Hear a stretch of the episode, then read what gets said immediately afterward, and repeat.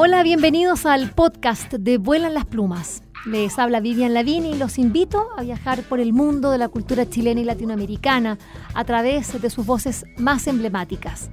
Vuelan las Plumas cuenta con el apoyo de Librería Prosa y Política y de Radio Universidad de Chile. A continuación, los invitamos a escuchar esta interesante conversación.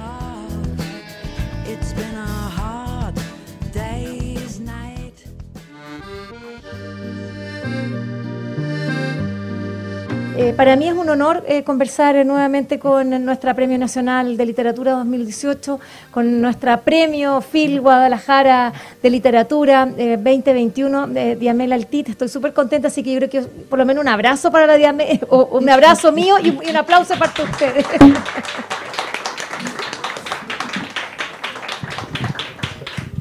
Diamela, te quiero estrujar.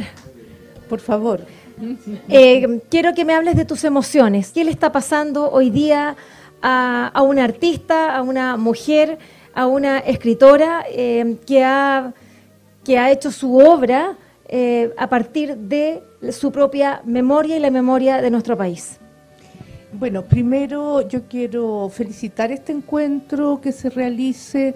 Pienso que em, mantener los sitios de memoria, eh, seguir pensando la memoria, eh, no es una memoria, eh, no es una simple palabra, son cuerpos, son cuerpos que em, su circulación de esos cuerpos fueron obturadas, ¿no? Entonces, en ese sentido, pienso que es necesario y urgente seguir trabajando una memoria, tal vez la más y no, y es la más dramática del siglo XX, ¿no? Ya tenemos hasta ahora la memoria del siglo XXI establecida hace unos años atrás, ¿no? Una memoria en relación nuevamente a vulneración de derechos humanos. Eh, me refiero, por supuesto, a los traumas oculares, a los precios, a los presos ya muertos sin, eh, sin un panorama claro, y también a los presos que siguen eh, en las cárceles ¿no? en, estos años. Eh, el punto, el punto mm, em, de las emociones, eh, bueno, yo vengo de los tiempos antiguos, ¿no? Yo, digamos, me formé en democracia, em, por lo tanto ese era el camino que yo lo tenía completamente naturalizado. Era así, uno podía estar de acuerdo con ese gobierno o en desacuerdo. Por supuesto, em, yo en general estaba en desacuerdo porque mi mamá era comunista y por lo tanto eh, su candidato eterno era Salvador Allende que se presentó tres veces como candidato, ¿no? Entonces yo era desde siempre allendista porque mi madre digamos, guardaba fiches, en fin, ¿no? Eh, pero lo que sí, eh, desde luego sabíamos y se hablaba, cuando Allende asume, que fue un tiempo muy interesante, donde el sujeto popular tuvo habla, tuvo espacio, los sindicatos eh, hablaban, tenían cultura, hacían literatura, no es solamente la editorial eh, que se vendía en los kioscos, sino los propios eh, sujetos culturales, sobre todo desde el área sindical, producían su propia cultura. Había una cultura popular muy importante y una estética, ¿no? Había una estética. Las clases medias también tenían su estética, teníamos una estética, qué sé yo, que era el afiche puesto en la muralla, eh, los pájaros de, la isla Chiloé colgando, era parte de, de una cultura, pertenecer a una cultura. ¿no? Eso era, había, había culturas donde tú te inscribías y por supuesto eran, eh, digamos, adversas a la cultura más bien cursi de la alta burguesía, ¿no? Que siempre ha sido y sigue siendo bastante cursi. Entonces, este, en ese ámbito me formo, en ese ámbito leo, en ese ámbito pienso escribir, ¿no? Y empiezo a escribir. Estudié literatura porque era lo que, lo que yo iba a hacer, ¿no? Me, estudié primero en la Católica, después en la Chile, y mientras estaba en la Chile, pues sucede el golpe, ¿no? El golpe de Estado y, y eso naturalmente fue un corte no solo con el proceso democrático, sino efectivamente fue un atentado masivo a los cuerpos, a las expresiones, a los espacios, mm, tremendo. La ciudad se privatizó para pasar a ser, digamos, propiedad de, los militares que estaban en todas las esquinas con metralletas. Eh, entonces es muy difícil hoy poder eh, poner esa ciudad militarizada, la ciudad dictatorial, me refiero a Santiago, que era donde yo vivía, y por lo tanto es difícil que, pueda ser entendido lo que es una ciudad dictatorial a otra, ¿no? Pero los que la vivimos sabemos, y por lo tanto también con todas las restricciones, 17 años de toque y queda, eh, yo, yo perdí, perdí la noche, yo era joven y si uno iba a una fiesta pues tenía que quedarse toda la noche o no ir, porque sencillamente no había ni una posibilidad de volver a la casa eh, por el toque de queda. Entonces, eh, eso no quiere decir que paralelamente no corriera un imaginario literario, una búsqueda literaria. La literatura es un trabajo, es un goce y es una salida, ¿no? Es una salida de la vida concreta hasta hoy especialmente para nosotras las mujeres que tenemos un calendario más rígido, ¿no? un calendario más amplio y rígido y mm, con muchas eh, demandas, muchas, ¿no? Cómo uno se tiene que ver, cómo se tiene que decir, qué pasa con los hijos. Es algo bastante grande, eh, pero cuando uno escribe se va, se acabó el cuento y por lo tanto uno sale de esas, de cómo, si tiene, cómo se le ven las piernas, si está más vieja, hago, ¿no? Eh, porque son construcciones sociales que castigan duramente a la mujer, ¿no? Esa es la verdad. Eh, pero eh, lo que Vivian, yo voy a, que no, que yo iba a escribir, ¿no? Porque era mi horizonte, Ahora me tocó un tiempo bastante negativo, que fue la dictadura, pero lo más importante para mí era encontrar una letra, ¿no? viviendo en ese ámbito muy difícil. Como ciudadana, yo nunca he olvidado esos tiempos, nunca. Yo veo una fotografía de detenidos desaparecidos y me produce angustia, ¿no? porque va asociado a todo, no porque sea solo esa foto lo que me produce angustia, sino está asociado a un estado de cosas. ¿No? Eh, me produce angustia este presente, hoy.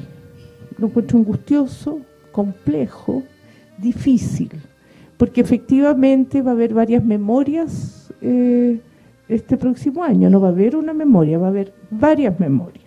Una va a estar pactada desde el Estado, que ya sabemos que eh, tiene un asesor, Patricio Fernández, ¿no? que va a ser el asesor para, digamos, ver eh, la conmemoración de los 50 años, algo que no sea, y así salió en el diario, que no sea tan conflictivo, ¿no? que sea algo más que una, ¿no? que una. pero claro, estas memorias como las que tenemos en este espacio se van a multiplicar en los distintos espacios, pero eh, de alguna manera eh, hay una pauta que va a regir eh, la memoria. Los 40 años efectivamente fueron muy importantes para sacarlos, efectivamente fue un, hito, y esconderlos. Se sacaron para esconderlo. Se cumplió y se escondió. Entonces eh, tenemos que pensar que estamos en una situación hoy día muy complicada, eh, con no solamente aquí, en todo el mundo, especialmente en el mundo occidental, con un avance estrepitoso de una derecha castista como Cast, eh, acaba de ganar Italia, de hecho estaba allá cuando ganó la señora, em, eh, hay un avance muy fuerte, acaban de tomar preso una serie de personas que querían dar un golpe militar en, en Alemania, porque querían reponer el Reich, tenían un tremendo compromiso con medio mundo en, en Alemania, estamos en esa línea, ¿no? Eh, aquí también está muy difícil el panorama, porque efectivamente eh, en un pliegue lo que voy a decir es muy personal, injusto, incómodo, mm, penoso en otro punto, y puede ser una gran equivocación mía, pero siento que en un pliegue, dándole un pliegue, dándole una vuelta, está gobernando la derecha. Entonces, eh, eh, eso, eso es eh, penoso para yo, para una persona de izquierda como soy yo, ¿no? Y como parte importante del Frente Cultural No Todos, por primera vez se desgaja un grupo de eso. Y sé que todo el mundo de aquí a un, dos meses va a encontrar que es maravillosa la nueva Constitución.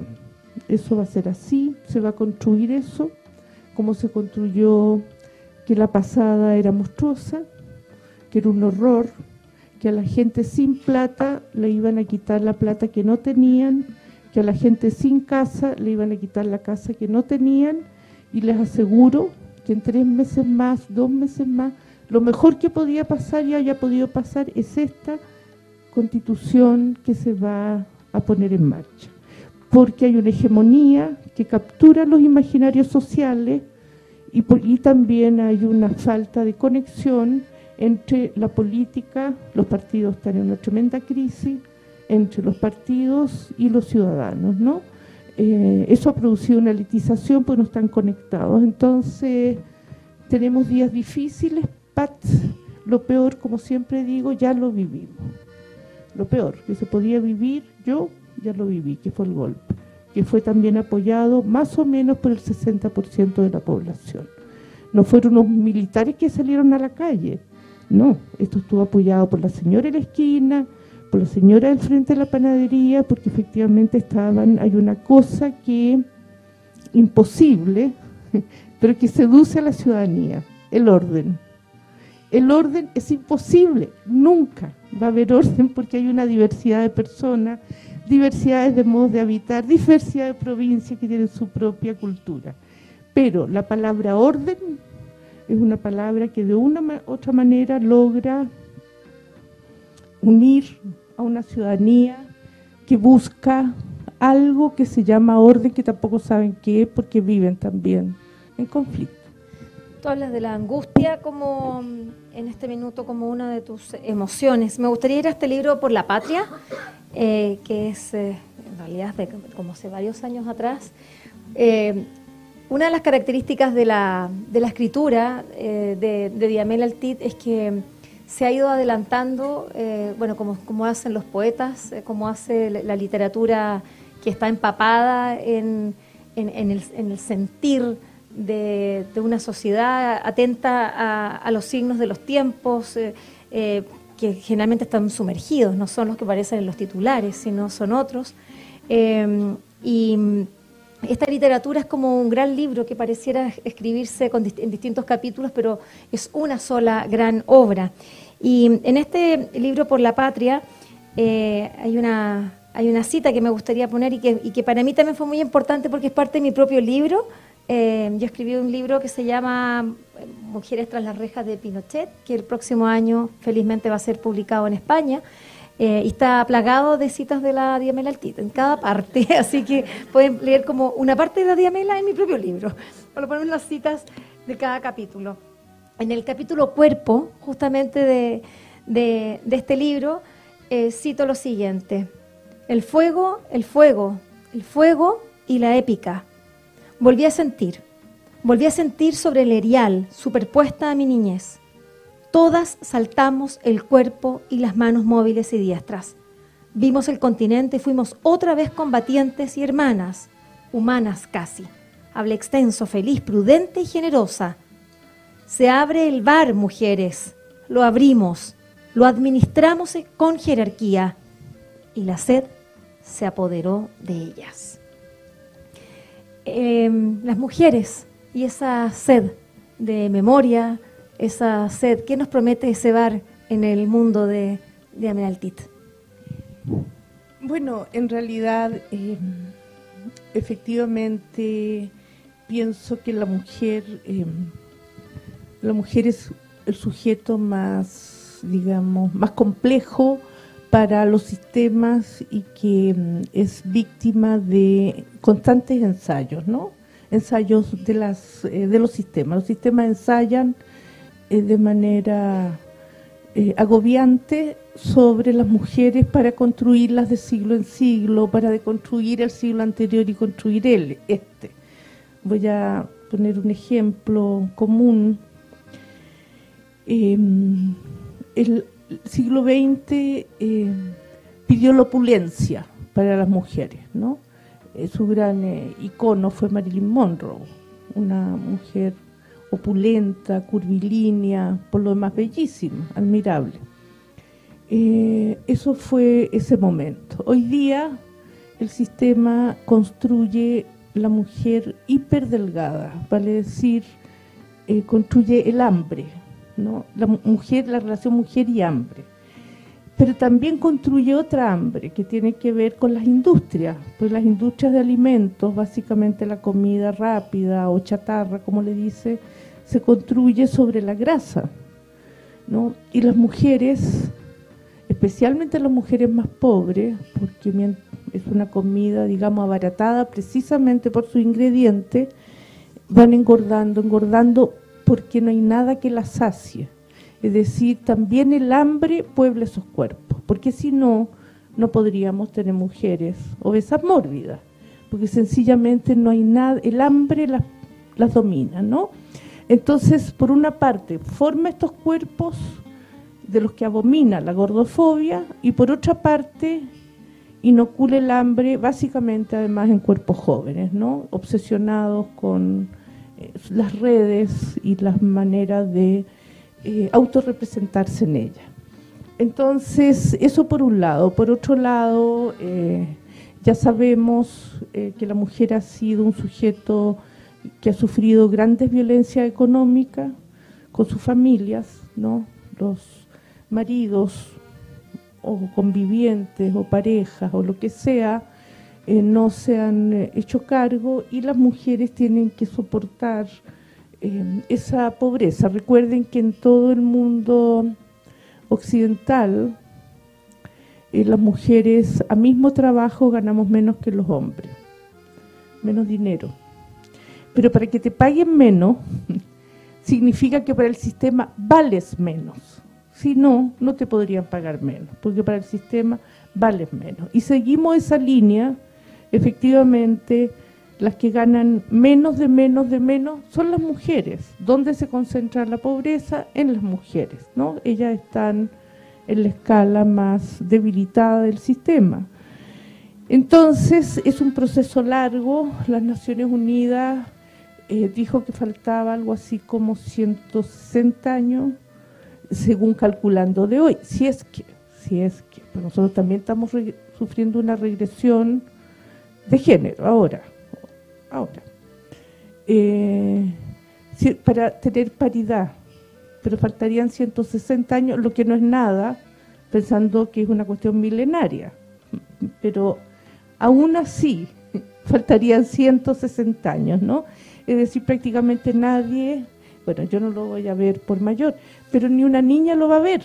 Entonces, eh, tenemos que pensar en eso, yo lo he pensado eh, yo me declaré feminista, cuando declararse feminista era ser comunista y comunista y lesbiana. ¿ya? Yo dije, mala suerte, seré comunista y lesbiana, pero soy feminista, si me consideran así. ¿no? Eh, si me consideran no me importa, yo no soy comunista y respeto mucho a las amigas lesbianas, pero efectivamente no, no soy lesbiana, pero no me importaba ser representada como lesbiana o como comunista porque eh, era más necesario, necesario realmente llevar adelante el tema, digamos, de la eh, diferencia. Y ahora mismo tengo un tema que me da vuelta, Vivi, Vivian querida, que es el tema eh, que tenemos que pensar como un horizonte. Yo siempre tengo horizonte, no necesariamente mañana, pasado, pero tiene que vivir con un horizonte de sentido, si no está frita, más allá del real real. Pero a mí me resulta perturbador ahora el tema de la literatura de mujeres versus literatura, ¿no? Porque si tú hablas de literatura de mujeres y de literatura, son dos cosas binarias literatura de mujeres por, lado, por un lado, literatura por otro. ¿Quién tiene la literatura? La real, la importante. Entonces, efectivamente, yo voy a colaborar en todos los eventos de literatura de mujeres, lo he hecho siempre, pero entendiendo que hay una cosa complicada ahí porque el gueto se agranda. Hoy día incluso hablan de boom de literatura de mujeres, pero el boom pasó atrás, sin ninguna mujer. Entonces, eh, hay que seguir pensando esos temas. Es, el tema para mí es cómo alcanzar la igualdad, ¿no? Romper y buscar, una, en mi caso, una democratización literaria, una democratización de la letra, porque lo importante, es decir, ser mujer para un ser mujer no es una categoría literaria el libro se juega en su interior con su poética, con su estética, con su política que construye, ¿no? Eh, eso me parece a mí fundamental.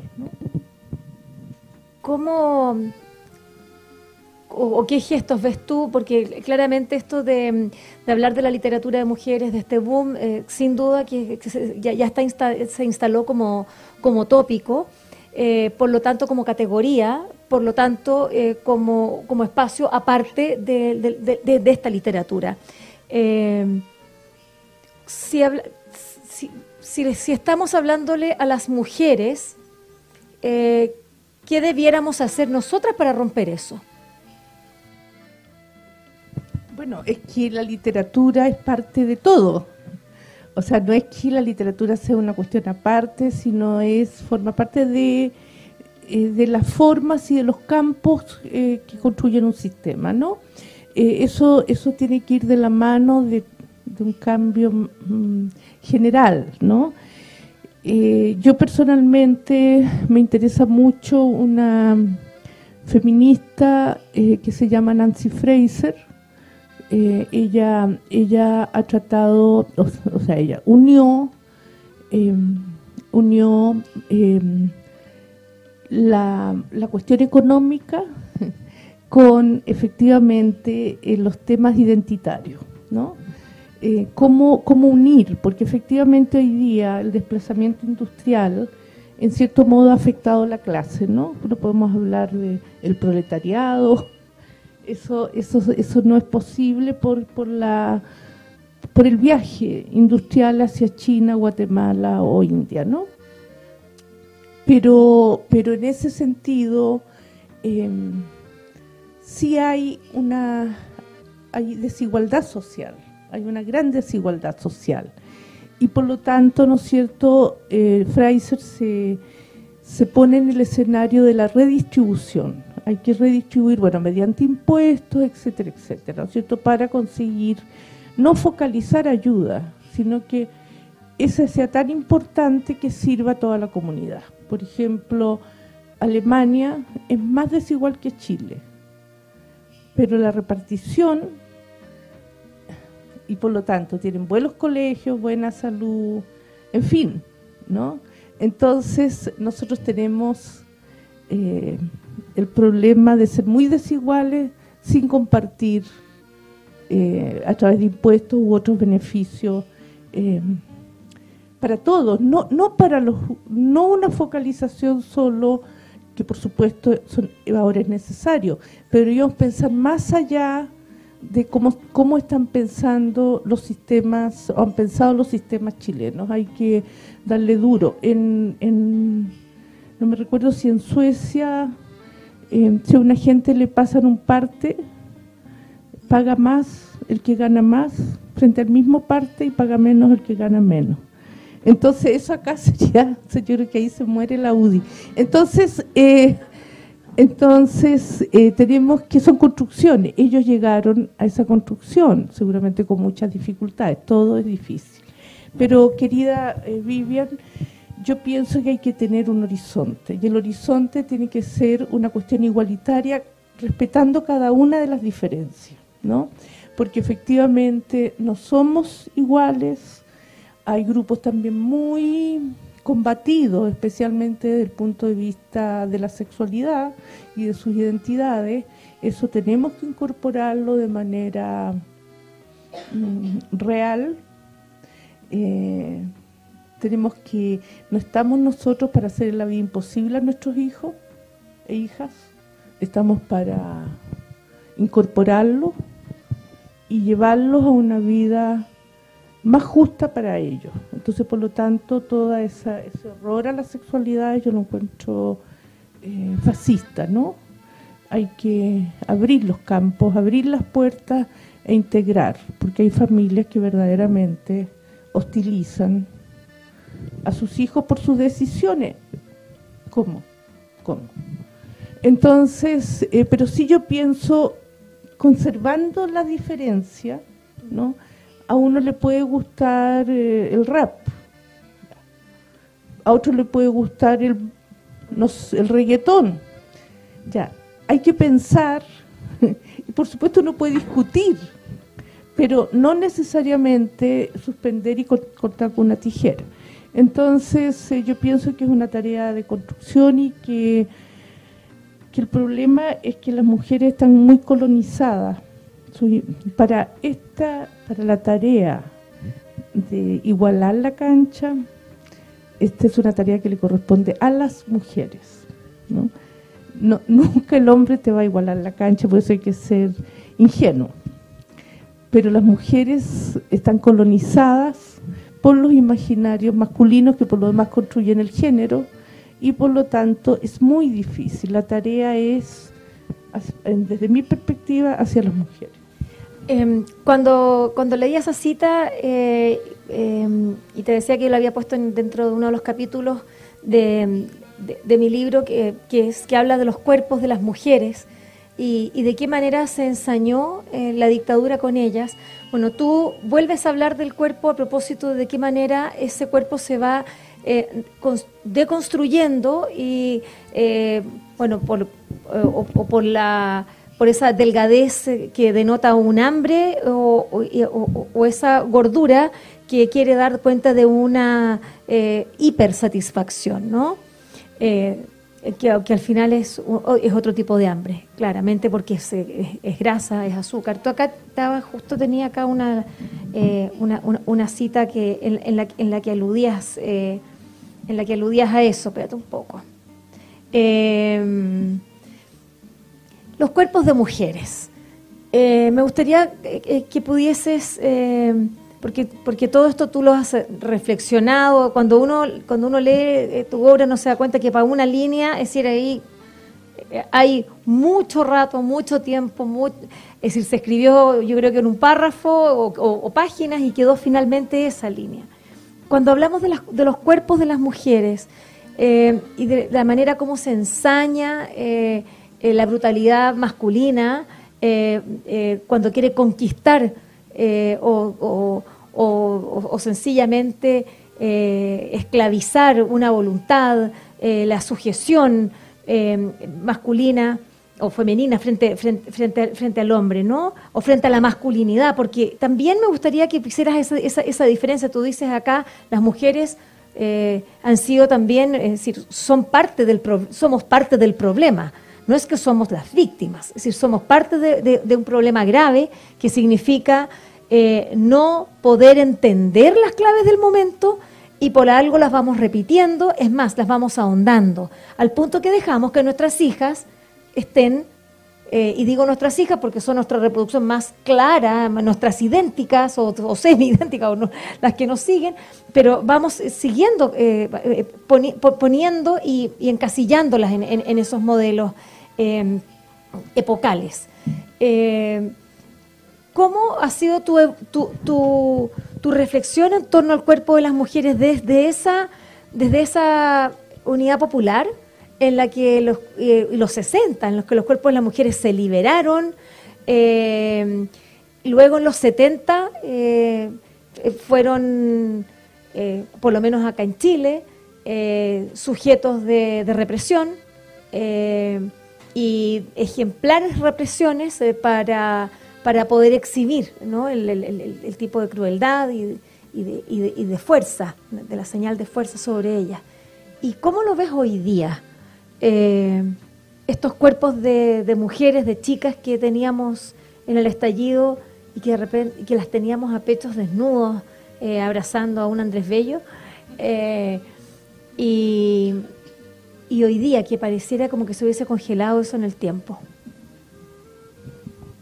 bueno, lo que, lo que yo creo que es necesario mm, señalar es que no se nace necesariamente o, únicamente sexo, hombre o mujer, sino también se nace género. El género está prescrito, está escrito antes que nazca la niña o el niño, ¿no?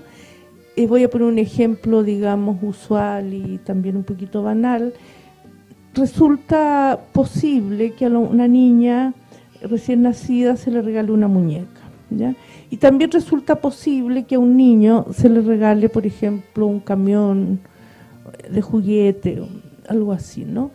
Pero cuando tú le regalas a la niña la muñeca, le regalas su maternidad, ¿no? No es inocente, los juguetes son parte de la construcción del género, ¿no? Y por lo tanto la niña es frecuente que pase en coche la muñeca, que peine a la muñeca, que le cambie la ropa a la muñeca, porque está ejerciendo su futuro. ¿no? Esa, eso no es, no es casual, no es ingenuo, no es inocente, es una, un dispositivo social. ¿no? Y el hombre, si tú le regalas un autito, le regalas el manejo. El que maneja, maneja, y el que no maneja, pues no maneja. ¿no? Vale decir el espacio exterior, mientras la niña está en la casa cuidando la muñeca y la única salida al exterior es para pasear la muñeca, eh, eso es, entonces el género, el género va cambiando, claro, pero siempre es restrictivo, siempre, nunca no, nunca no es restrictivo. Entonces, eh, otro, otra constante en situación de guerra y violencia, eh, una de las constantes de mm, demostración de mm, poder, en el caso de una guerra o un conflicto, es la violación a mujeres, ¿no? Eso ha sido siempre, lo vimos con claridad durante la represión militar, la primera tarea de poder, de demostrar el poder era eh, violarlas para demostrar que las, entre comillas, poseían, eh, poseerlas, ¿no? Es, es muy, es común, sigue repitiéndose, no hay ningún espacio donde eso, en cualquier guerra hoy día, esa es una de las primeras eh, normas, normativas prácticamente autoimpuestas. Hay que violarlas porque eso es signo de poder. Eh, entonces, pero por otro lado, tenemos eh, que el sistema es, inteligente, el sistema por supuesto no es tonto porque si no, no tendríamos las situaciones que tenemos. es inteligente y por lo tanto em, elabora inmediatamente elementos para, em, para derribar ciertos momentos. Efectivamente, las mujeres de los 60 em, tuvieron una inserción, porque la revolución sesentera fue la más fuerte revolución cultural que ha habido en tan poco tiempo. Las revoluciones culturales son lentas, porque nadie quiere cambiar nada, ¿no? La universidad no se quiere cambiar, la familia no se nadie se quiere cambiar pero pero efectivamente efectivamente hubo hay una atención sobre la mujer. Eh, después hubo una regresión. Estados Unidos tiene una cuestión liberal donde le da las identidades mucho bueno de ahí están los demócratas que le dan mucho espacio a las identidades.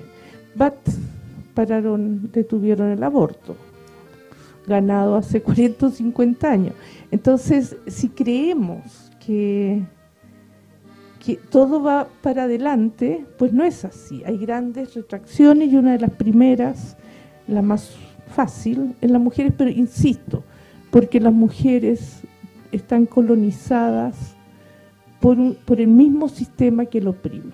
¿no? no es que sean malas, sino que están colonizadas. Y es muy difícil porque realmente viven la realidad de esa manera, aunque les sea adversa. Y es muy penoso también. Incluso uno ha visto a sus propios familiares vivir y morir en, en un sistema opresivo para ellas, ¿no? Pero bueno, eh, entonces hay que, para, hay que, la tarea es tan grande porque hay que empezar desde que nacen y de antes que nazcan para tratar de repensar los géneros porque el género femenino es subsidiario al género masculino, ¿no? Entonces una tarea grande, se ha avanzado, pero se puede retroceder si este es un tema de poder. Mira lo que está pasando ahora con el gobierno. Eh, el gobierno prácticamente no, no puede moverse. Porque ¿qué es lo que está detrás de un tema de poder? ¿Quién tiene el poder hoy? ¿Quién lo tiene? ¿No? Entonces, este no es que no se pueda hacer nada, algo siempre se puede hacer, todos los sistemas son porosos. Mm. Pero pero que está intervenido por el poder, está intervenido por el poder. Y eso pasa con eh, las mujeres que hay que siempre seguir pensando. Las mujeres tienen encima toda la industria química, toda, con el botox, la esta, la, lo demás, es una tremenda industria encima. La cirugía estética, la comida, o sea, las mujeres están muy asediadas, especialmente el cuerpo, que siempre ha sido un objeto un objeto del sistema, por lo demás, de los sistemas.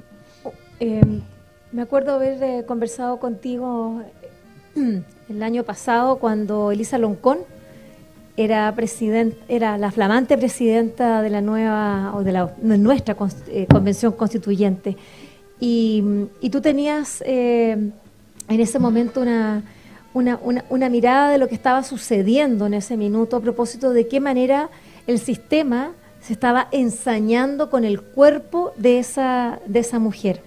Eh, a la luz de todo lo que sucedió y en el punto en el que nos encontramos, era como una crónica, ¿no? Así, de, de, una, de un rechazo anunciado, ¿no? ¿Qué rol, qué pasaba con esa mujer y el rol que cumplieron las mujeres en la convención? Eh, me gustaría que lo compartieras porque tú tenías una mirada eh, desde los inicios de que esto iba mal. Mm.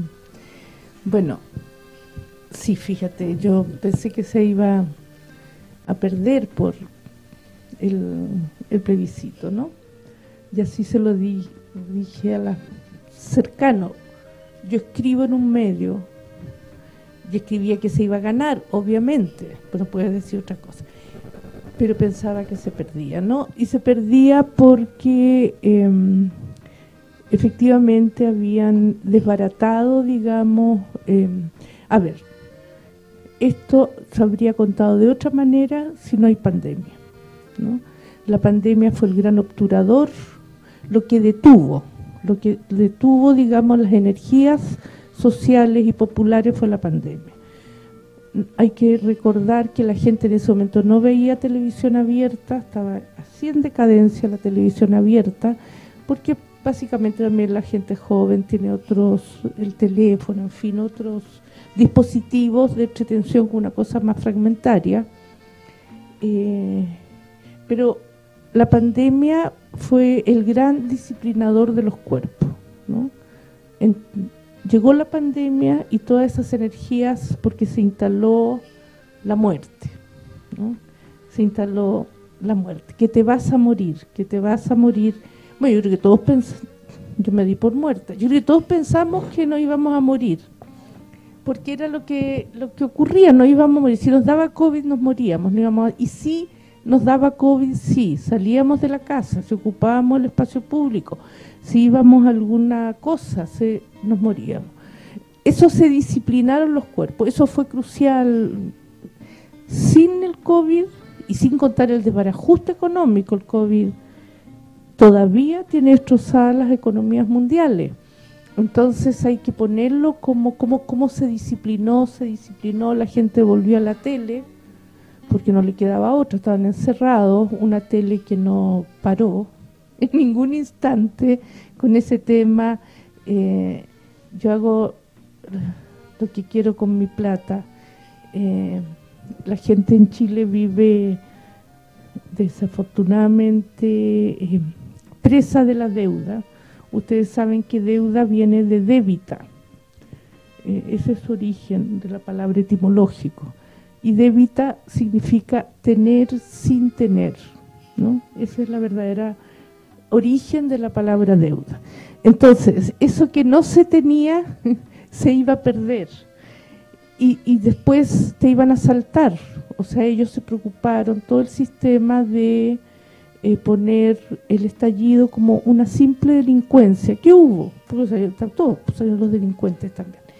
Eh, pero lo centraron ahí, solo delincuencia, entonces la gente podía morir, los iban a o si no morían por la COVID, los iban a matar la delincuencia, que hoy día es el gran tema eh, que atraviesa el tema del orden. El de... Entonces, eh, tenemos que recordar también que ganó, con todo ese aparataje disciplinar, eh, ganó Cast, porque en rigor ganó Cast. Si no sale el otro millón, jodimos, estaríamos, jodimos más de lo que estamos, creo yo, o no sé, pero jodimos. Entonces, eh, tenemos que tenemos que seguir pensando, Vivian querida, y, y ver cómo, eh, pero también los tiempos, a ver, el caso de Lisa Loncón, ella, eh, ella fue muy vista, castigada, vilipendiada y ridiculizada, ¿cierto?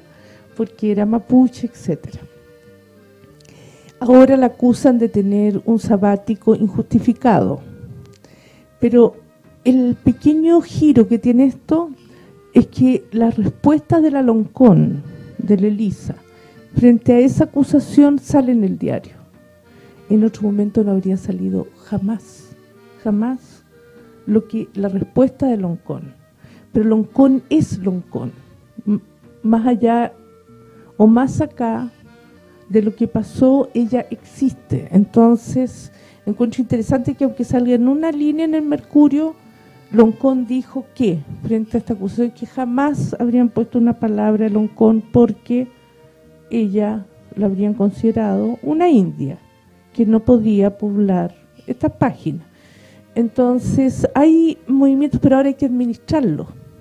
Si no se administran, hay que tener una estar alerta y no caer en seguridades que no yo sé que yo sé que este gobierno se planteó feminista está bien pero ese es un feminismo adulto el feminismo tiene que pasar por repensar todo los que vienen cambiar desde el nacimiento para adelante hay que repensar no y por eso está viviendo también la crisis eh, la crisis que se viene, ¿no? Porque hay, hay un filósofo muy interesante, Rancière, que dice que dos personas pueden decir blanco, pero no dicen lo mismo.